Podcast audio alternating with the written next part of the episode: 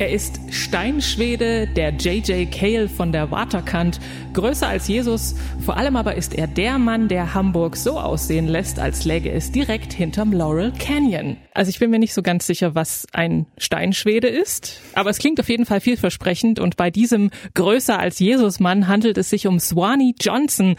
Der hat eine neue Platte gemacht und die heißt We Like It. Und ob wir die liken, darüber sprechen wir hier in unserem wöchentlichen Musikupdate Keine Angst vor Hits.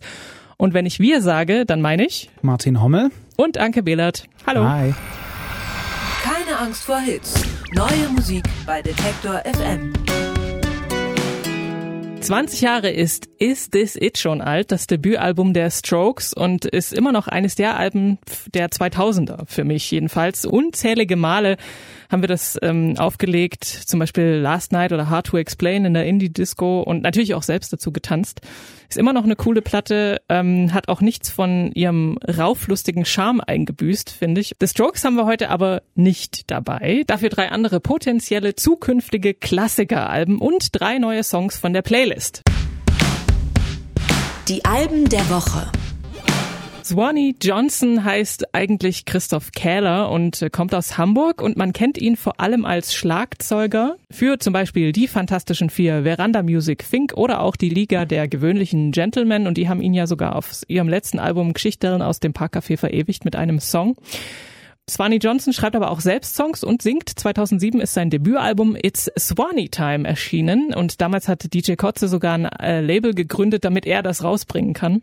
Jetzt kommt schon das vierte Album von Swanee Johnson. Das heißt, wie gesagt, We Like It. Und die Musik ordnet sich so zwischen West Coast, Folk, Psychedelik und melancholischen Blue-Eyed Soul Balladen ein.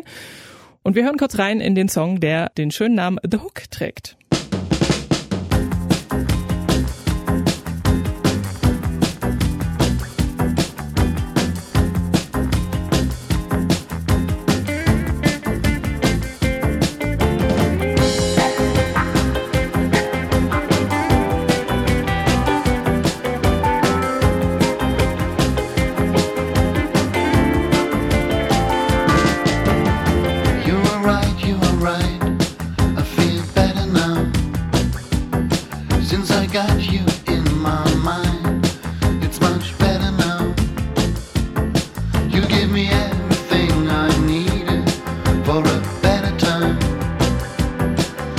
Right.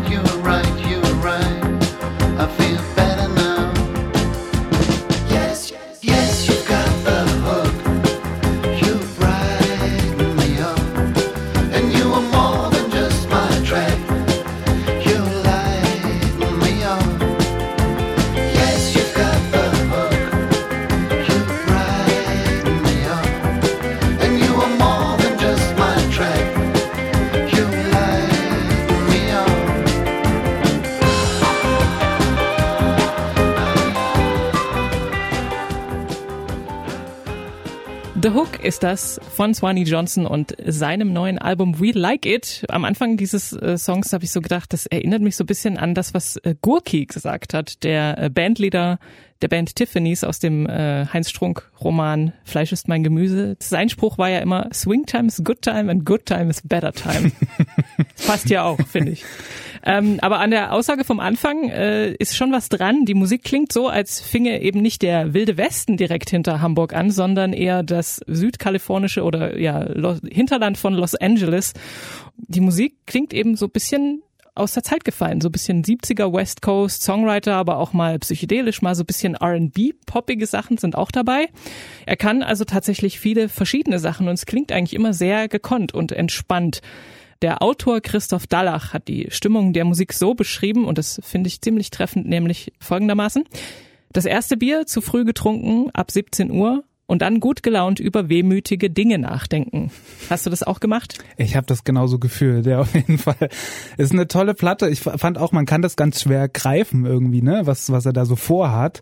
Ähm, weil, wie du sagst, ich, äh, ganz viele verschiedene Genres sich da so die Hand geben und teilweise hatte ich auch so Dire Straits noch irgendwie im Hinterkopf, Ja. so diese gekniedelten Gitarren irgendwie so.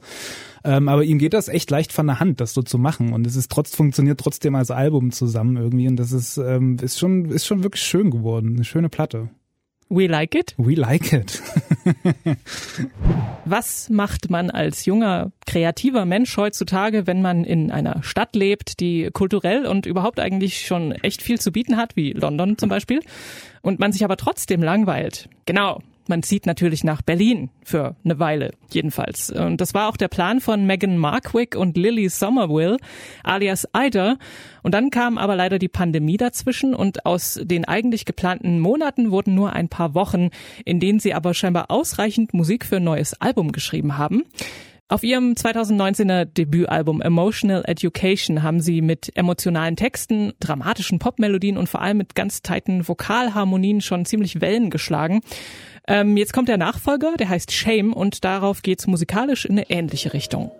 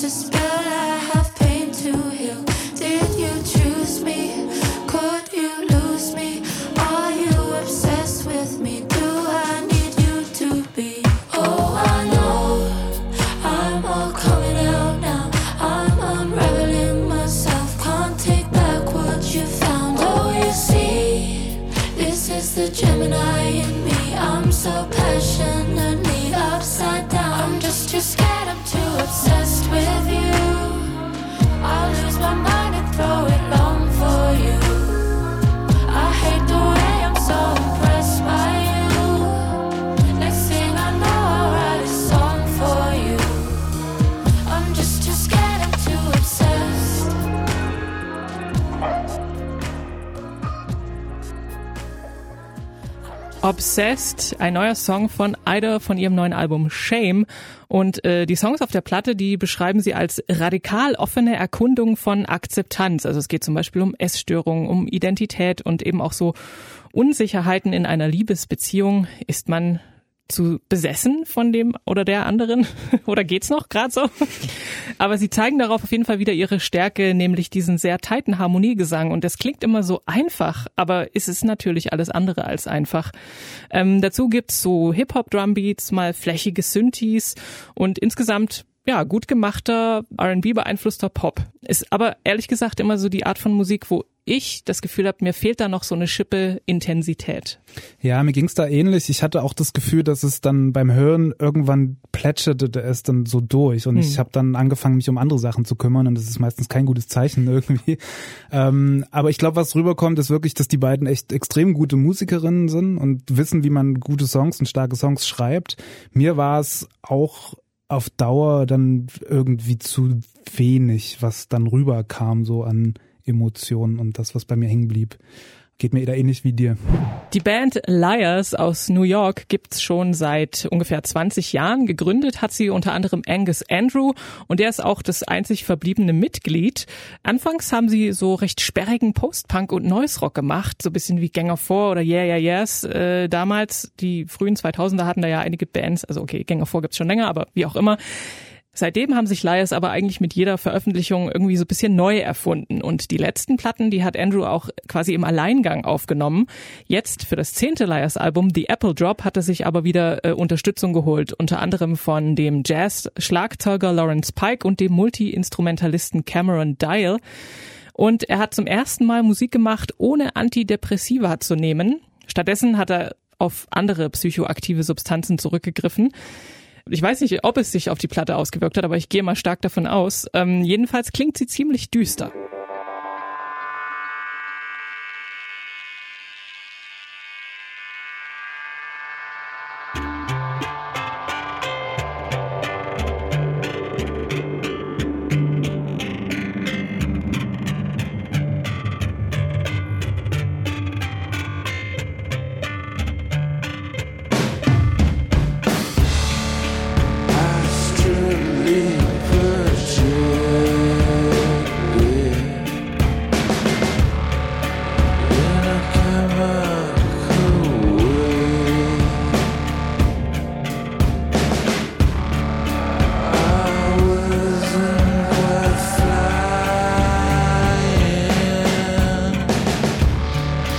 just moving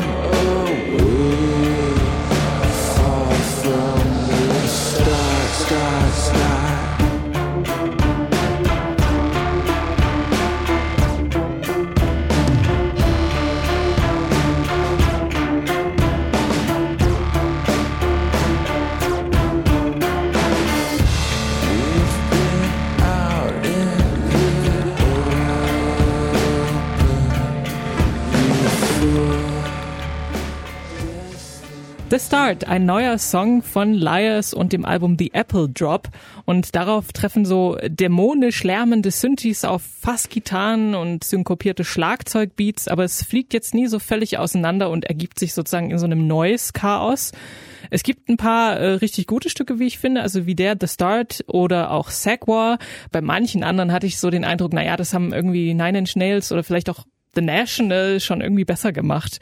Ähm, insgesamt aber sehr intensiv und dramatisch und auch bedrückend. Also ein bisschen wie so ein Horrorfilm, habe ich gedacht. Und man wartet immer drauf, dass das Böse gleich um die Ecke kommt, das Monster. Du hast auf das Böse gewartet? Ich habe auf das Böse gewartet. Ich habe so ein bisschen auf die Erlösung gewartet, Ja. weil er ja irgendwie auch äh, seine Geschichte schrieb mit diesem Antidepressiva und dass er da lang dran hing und jetzt davon losgekommen ist und ich dachte, naja, wo, wo ist es denn dann aber so, ne? Weil das, das Album ist echt Arbeit und man merkt, wie er arbeitet und man, das ist auch Arbeit, das zu hören, weil es schon sehr düster und fast schon so ein bisschen runterziehend ist irgendwie. Und es gab dann einen Song, ich glaube Nummer 9, King, King of the Crooks, der war so ein bisschen leichter, aber danach ging es direkt wieder in so ein dunkles Loch irgendwie. so so eine ein- Doom Chamber. ja, genau. Ähm, ja, ich habe so ein bisschen auf die Erlösung gewartet, aber es ist schon auch interessant, wenn er sagt, ne, diese diese klassischen akustischen Instrumente und dann auch mit diesem Jazz-Schlagzeuge und alles nochmal durch die künstliche Intelligenz gejagt. Das ist schon cool, aber schon sehr dunkel. Muss man in der Stimmung für sein. Neu auf der Playlist. Was macht eigentlich Gör? Das Indie-Rock-Duo um Laura Lee und Andrea Casablanca aus Berlin. Die Frage könnte man sich stellen, wenn man diesen Podcast hier nicht regelmäßig hört, denn in der letzten Folge da ging es ja schon um Laura Lee, ähm, die gerade mit ihrer zweiten Band Laura Lee and the Jets die Welt zu einem besseren Ort macht, tolle Musik rausbringt und demnächst auch ein Album am Start hat. Ihre Kollegin Andrea Casablanca, die ist auch nicht untätig. Ähm, die ist nämlich gerade auf der aktuellen Single zu hören von Public Service Broadcasting. Blue Heaven heißt der Song, der ist am Montag rausgekommen und läuft seitdem bei mir, muss ich gestehen, mindestens fünf, sechs Mal am Tag, weil ich den wirklich richtig gut finde. Ähm, das ist die zweite Single-Auskopplung vom kommenden Public Service Broadcasting Album. Bright Magic wird das heißen. Ein Album, was die Band in Berlin geschrieben und aufgenommen hat in den Hansa Studios und es ist wie immer bei Public Service Broadcasting auch ein Konzeptalbum. Es geht um Berlin und um die kulturelle Geschichte und Gegenwart der Stadt. In Blue Heaven geht's um Marlene Dietrich und äh, die Kunstfigur, die Marlene Dietrich aus sich selbst gemacht hat. Und es sind auch so ein paar Marlene Dietrich Referenzen zu hören. Ich habe noch einen Koffer in Berlin, ähm, ist eine, ist eine Zeile aus dem Song, was ja wiederum aber auch ein Song von Marlene Dietrich ist. Und auch Blue Heaven ist eine Anspielung an My Blue Heaven, ein Jazzstandard, den Marlene Dietrich ähm, selbst sehr gern gesungen hat. Wir hören uns das an. Das sind Public Service Broadcasting und Andrea Casablanca mit Blue Heaven. I know I'm different. I do as I please. A spark inside that I can't hide, a mystery. I dream of the big screen, Malena up in the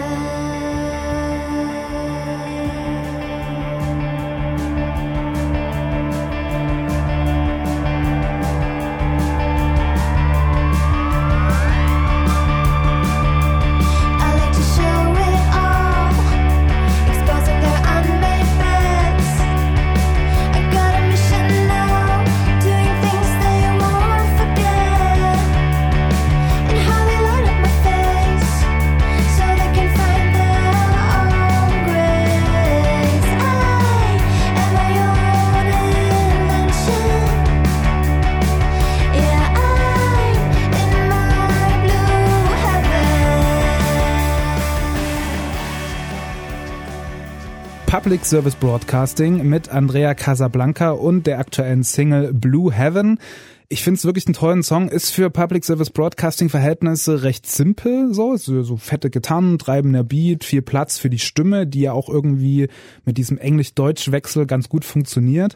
Und ich zitiere mal Steve LeMac, die britische Radiolegende und BBC-Moderator, und der hat gesagt, der Song fühlt sich in Teilen so an, wie als würde man einen hohen Berg erklimmen und der Blick über einen endlosen, lebhaften und wunderschönen blauen Himmel kommt zutage.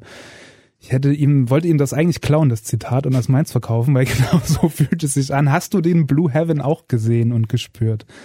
Ähm, ich habe mir erstmal ja das Video angeschaut und äh, wusste, also habe mir keine Infos dazu durchgelesen und dachte dann erstmal so bei, ich habe noch einen Koffer Mhm. in Berlin an Marlene Dietrich, was hat das jetzt mit Marlene Dietrich zu tun? Und dann fiel mir ein, ja, stimmt, die haben die Platte in Berlin gemacht. Also ich finde es auch einen coolen Song und ich finde auch, dass dieses Deutsch und Englisch irgendwie, dass die so, dass das so sich abwechselt, das stört gar nicht. Also das funktioniert irgendwie ganz gut. Ja, ich glaube auch, weil sie das also immer im Satz auch macht, ne? Es ist nicht so eine deutsche Strophe oder eine englische, sondern weil sie da so krass mitspielt irgendwie, Mhm. ne? Aber ich fand den ersten Song, den, äh, den sie ausgekoppelt haben, Let's Dance, den fand ich so ein bisschen cooler, muss ich sagen. Also den haben wir ja hier auch schon besprochen. Ähm, mit dieser sehr kühlen Elektro- und Kraftwerkmäßigen Ästhetik. Das hat mir, ähm, hat mir noch ein bisschen besser gefallen, aber ist natürlich auch ein toller Song. Ist auch ein toller Song. Wir sind gespannt auf das Album. Ähm, Bright Magic wird das heißen, kommt am 24. September. Wir haben gehört Public Service Broadcasting und Andrea Casablanca mit Blue Heaven.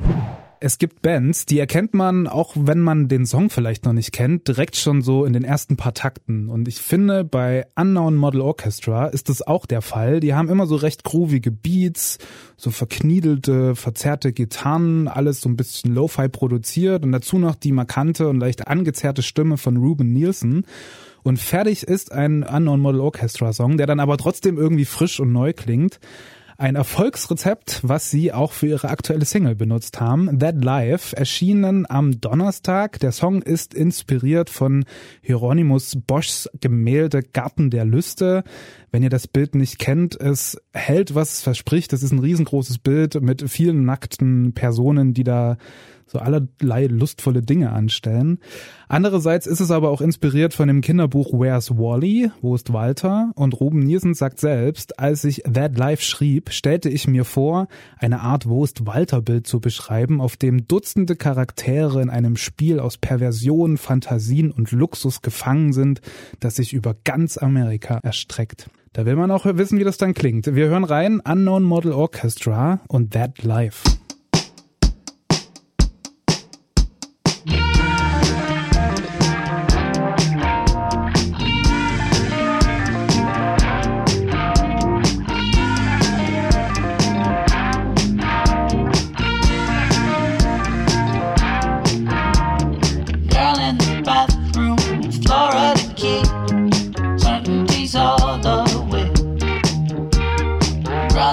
Cocaine,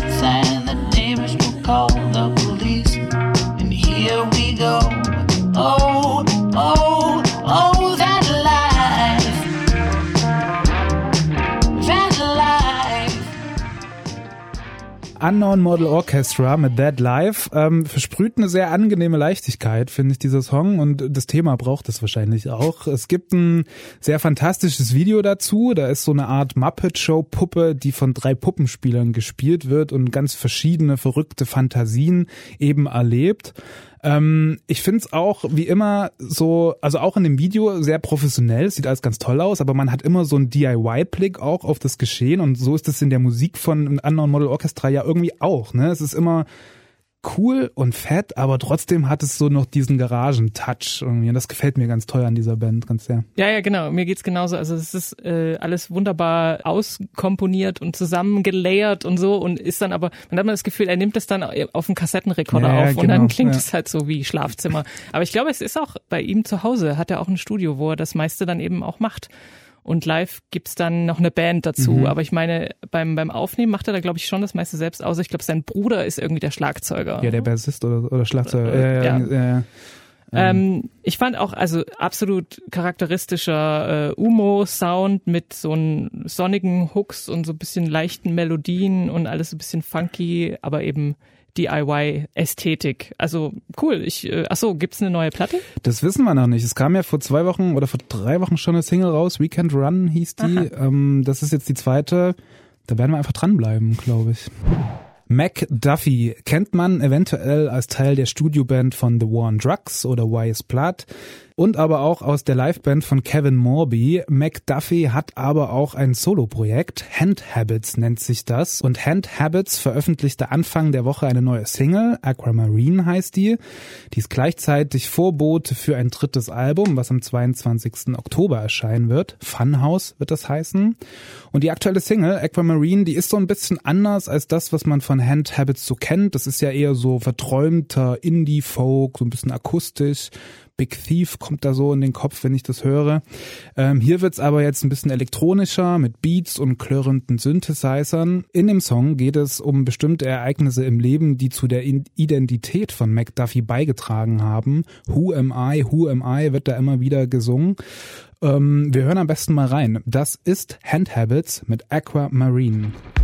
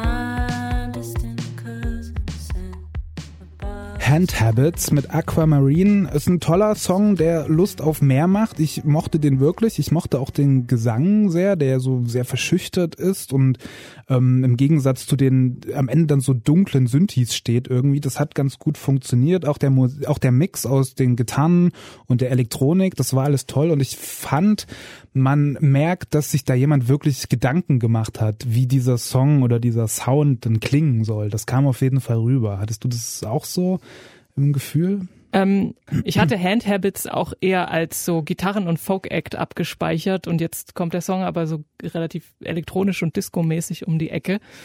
Und ähm, was aber, wie du sagst, gut passt, auch mit dem Gesang, der so schüchtern klingt, aber dann handelt es ja von, von Identität und da will man ja, würde man ja eigentlich erwarten, dass da sehr viel Selbstbewusstsein drin liegt. Ähm, und da frage ich mich, warum ist das nicht so? Wir sind auf jeden Fall gespannt, wie der Rest des Albums klingen wird. Das wird Funhouse heißen und kommt am 22. Oktober.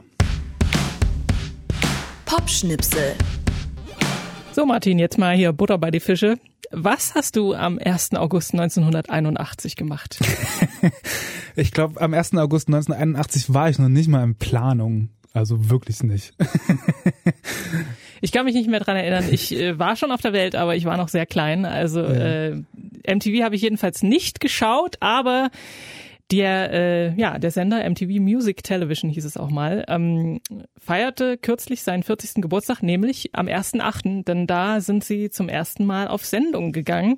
Bekanntermaßen mit dem Stück Video Killed the Radio Star von The Buggles. Und am Anfang hatten sie aber irgendwie noch so das Problem, dass es gar nicht so viele Musikvideos gab, die man hätte spielen können.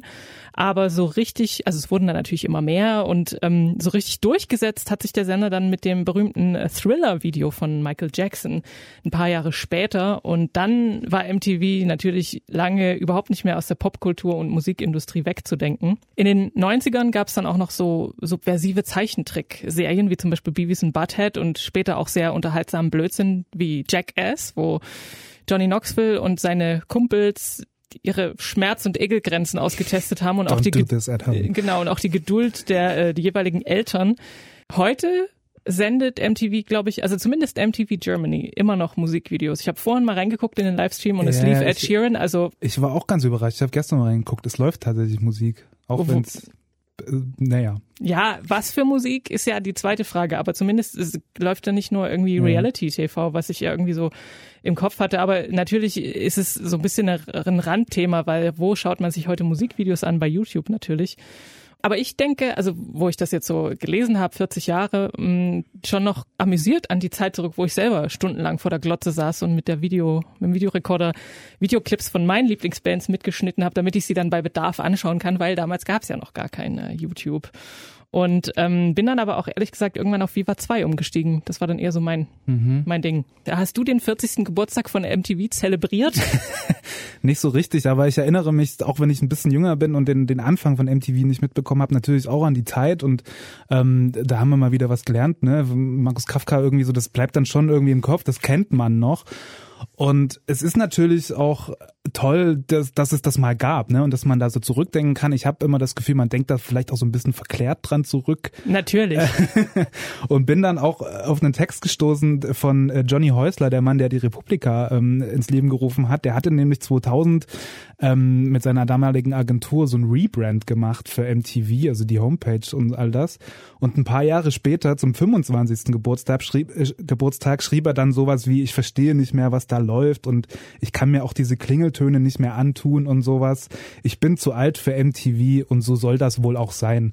Und das fand ich irgendwie einen ganz schönen Satz so und so versöhnlich ja dann trotzdem und die Dinge gehen vielleicht auch einfach weiter. Ne? Also das, das kann halt nicht so bleiben, wie es war und auch wenn es toll war, es muss sich ja irgendwie weiterdrehen und Ja, auf jeden Fall. Aber wenn man heutzutage sich zum Beispiel so die Facebook-Seite von MTV Germany anschaut, dann äh, wundert man sich schon über diverse Memes und ob das bei denen auch weitergegangen ist, also zumindest im Kopf, weil ich hatte den Eindruck, dass Mario Barths kleiner Bruder da so ein bisschen die Social Media Redaktion übernommen hat, weil da lauter so kennste kennste Witze waren Ja, ja. und äh, die ähm, Paula Irmschlapp vom Musikexpress hat das in ihrer Kolumne ganz schön thematisiert. Du glaubst ja, es ist selbstironisch. Ja, ich hatte das Gefühl, die nehmen sich da selber aufs Korn und wollen jetzt so einen, 70, also so einen 40-jährigen Boomer darstellen irgendwie. Aber scheinbar ja nicht. Ich weiß es nicht. Ich weiß es nicht genau, weil, also mein Eindruck war eher, dass es schon ernst gemeint ist, aber vielleicht stimmt es ja auch gar nicht. Auf jeden Fall hatte ich dann irgendwie das Gefühl, dass man da so den Eindruck vermitteln will, dass Leute, die mit MTV beziehungsweise Musikfernsehen äh, sozialisiert worden sind, halt lauter so leicht chauvinistische ältere Herren, die irgendwie finden, dass junge Mädchen keine Rolling Stones T-Shirts tragen sollen, weil sie glauben, dass die die Band nicht kennen oder irgend sowas Merkwürdiges und die, wenn sie über Musik sprechen, Worte wie handgemacht benutzen. oh, furchtbar. Tja, wer weiß. Also ich, ich möchte Ihnen unterstellen, dass das ein Gag war zum 40. Geburtstag. Ich hoffe es. Äh, hoffen wir es für MTV. Auf der anderen Seite, ja, ich habe lang nicht mehr, also bis auf gestern, aber sonst, wann guckt man MTV? Auf der anderen Seite, ich würde mir wahrscheinlich, auch wenn die gute Musikvideos da, ich glaube, ich hätte gar nicht mehr die Zeit, mich dann einen Tag lang hinzusetzen wie früher und mir das dann reinzuziehen, weil es ja auch so viel gibt gerade, ne? Und Das stimmt. Das war natürlich früher ein Monopol, was es heute ja, Ja, überhaupt nicht mehr ist. Naja, für gute Witze und geschmackssichere Musiktipps könnt ihr ja gerne diesen Podcast abonnieren. Den könnt ihr auch hören, wann ihr wollt. Und er ist immer nur ungefähr eine halbe Stunde lang. Keine Angst vor Hits heißt der. Den gibt's auf allen gängigen Podcast-Plattformen. Und die gleichnamige Playlist, die gibt's bei Spotify. Und damit sagen wir Tschüss für diese Woche. Wir sind Martin Hommel, und Anke Behlert und wir wünschen euch einen Happy Music Friday. Angst vor Hits. Neue Musik bei Detektor FM.